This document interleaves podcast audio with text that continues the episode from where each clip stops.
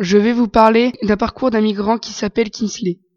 Il a 22 ans, il vit dans un bidonville au Cameroun. Le 27 mai 2004, il quitte son pays car sa famille devient de plus en plus pauvre.